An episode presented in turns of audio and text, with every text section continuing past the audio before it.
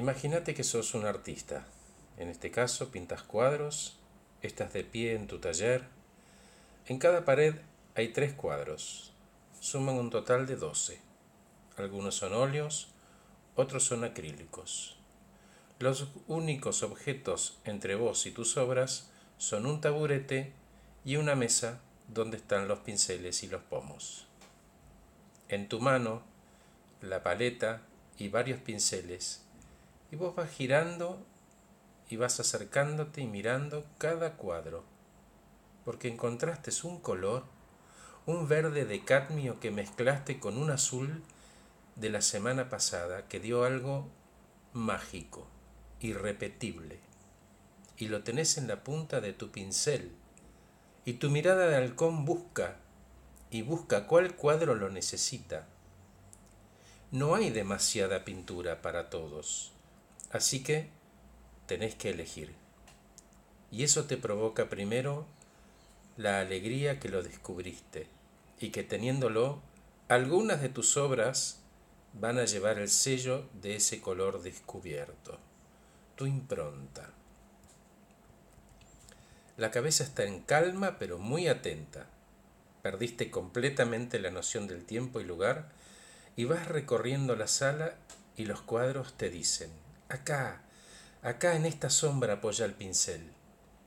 Y vos, si bien no apoyás, haces una nota mental y vas haciendo ya la lista de posibles candidatos. La cabeza te susurra, así, tranquilo, sin apuro, nadie te corre. Entonces apoyás medio cuerpo en el taburete, soltás la paleta, tomás tu taza de café, te asegurás que no estás tomándote el agua de los pinceles como ya pasó, y estás ahí en paz, en silencio, mirando la paleta, midiendo que sí, efectivamente puede alcanzar el verde de cadmio con el azul de la semana pasada. No estás apurado porque sabes, y sabes que podés, y además estás en un proceso de un amor incondicional con tu obra, conociendo tus herramientas, tus colores, dónde pega la luz de la mañana, en control, un conocedor.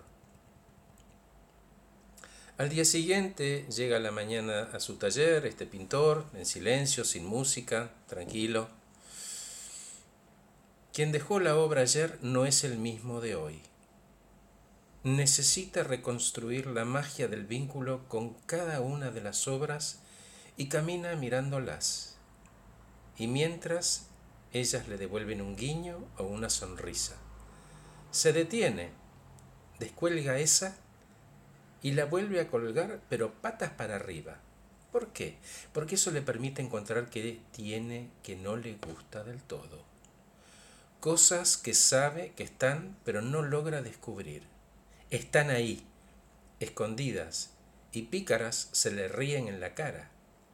Lejos de impacientarse, la da vuelta, porque sabe que al hacerlo y mirarlo de otra manera, esas cosas van a aparecer. Serán colores, será equilibrio, será perspectiva, capas, proporciones, no importa. Están escondidas. Él sabe que están. La deja, sigue caminando porque sabe que necesita descansarlo. Un sorbo de café, sigue la recorrida. El sol sube por encima de los árboles y cambia todo. Llena la sala de luz. Y es en el momento en el que siente que los instrumentos terminaron de afinar. El público espera y él ya está en paz, en calma para comenzar, porque conoce sus capacidades y eso le divierte mucho. Está contento, serio pero no solemne, y mira el azul mágico de ayer y le dice, ¿vamos?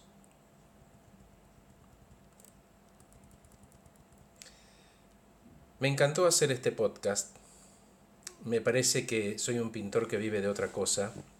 Me encantó además regalarles esta imagen acerca de cómo construir un puente de afecto con tu día a día.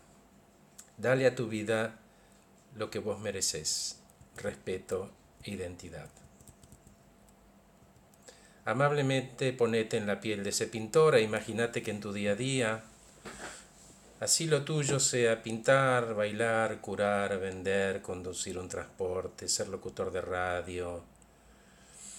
Y descubrí que amas lo que haces. Estás en paz, no necesitas más nada, se nota y el resto lo percibe. No estás dando examen, ¿sabes? No necesitas dar examen, ya aprobaste. Estás haciendo lo tuyo a tu manera, a tus tiempos, confirmando que vas muy bien, seguro y capaz. Los resultados posiblemente no sean todavía los que vos querés, pero seguro serán los que te convienen en su momento, cuando estés listo y hayas encontrado esa mezcla del verde de cadmio con el azul de la semana pasada. Soy Horacio Velotti, acompaño a personas eficientes, eficaces y felices. Acabo de grabarles este podcast titulado El artista en voz.